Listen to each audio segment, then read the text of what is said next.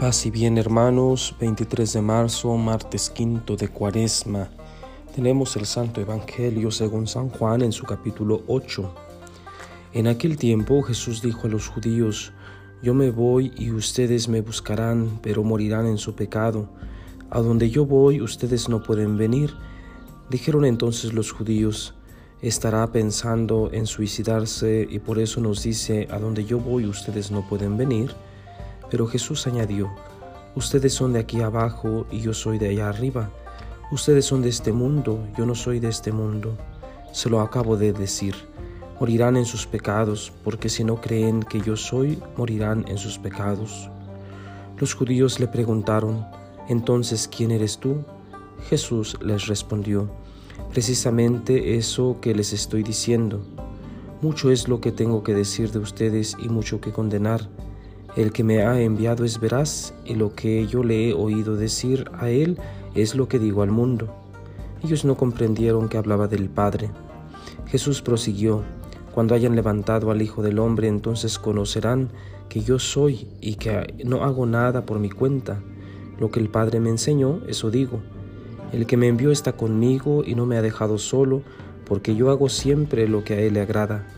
Después de decir estas palabras, muchos creyeron en Él. Palabra del Señor, gloria a ti Señor Jesús.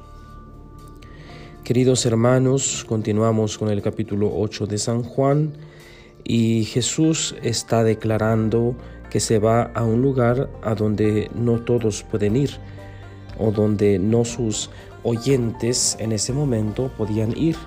Obviamente se estaba dirigiendo a los líderes religiosos, a los escribas y a los fariseos, a los sacerdotes. Eh, ¿Por qué no se pueden ir a donde va Jesús? Porque no creen en Él.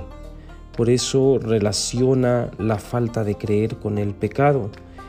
Eh, ustedes son de aquí abajo, dice. Ustedes se refiere eh, que están en el mundo, son del mundo y piensan como el mundo y no quieren dar ese salto de fe. Entonces es muy interesante que Jesús Em, declara ¿sí? a esta clase de personas eh, como mundanos.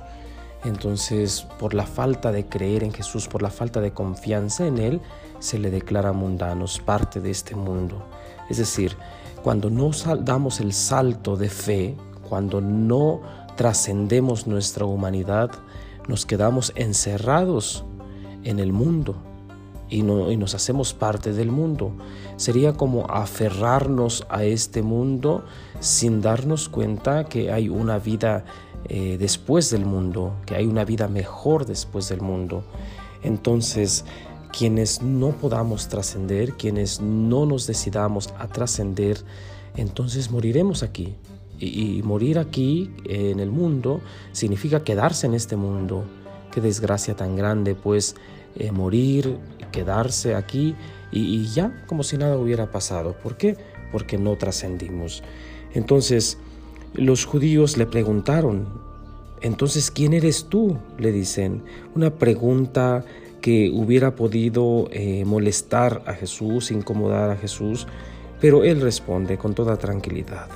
Precisamente es lo que les estoy diciendo, ¿sí? O sea, eh, ya mucho, mucho se nos ha dicho de qué es lo que va a suceder, por qué va a suceder, eh, las frases que hemos escuchado en estos días, cuando yo sea levantado, atraer a todos hacia mí, así como Moisés levantó la serpiente, el Hijo del Hombre va a ser entregado, eh, el Hijo del Hombre va a tener que sufrir, pero el tercer día va a resucitar, etc. O sea, todo esto que hemos escuchado en la liturgia, de, estas semanas de cuaresma, se los había dicho a los judíos y los judíos no podían abrir el corazón, no podían comprender, como seguramente puede sucedernos a nosotros, que no obstante que hemos escuchado tanto este mensaje de Jesús en esta cuaresma, nos quedemos igual, que sea una cuaresma más, que sea una Pascua más y bueno, pues como si no hubiera pasado nada.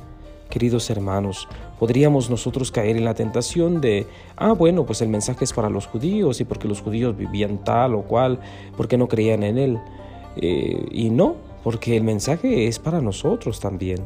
Eh, pudiéramos nosotros eh, decir que creemos que, que creemos en Él, que lo amamos y todo, y que vamos a misa, cumplimos los mandamientos, etc. Pero nos falta dar saltos, más saltos de fe. O sea, no conformarnos en lo que ya hacemos, en lo que ya creemos, sino seguir dando saltos, seguir aumentando nuestra fe. Eh, sería muy bueno también pedirle al Señor que nos aumente la fe todos los días, todos los días pedir el aumento de fe. De nuevo Jesús pues en este Evangelio habla de su relación amorosa con el Padre y, la dependencia que hay. ¿no? Yo no hago nada eh, por mi cuenta, lo hago porque el Padre me enseñó.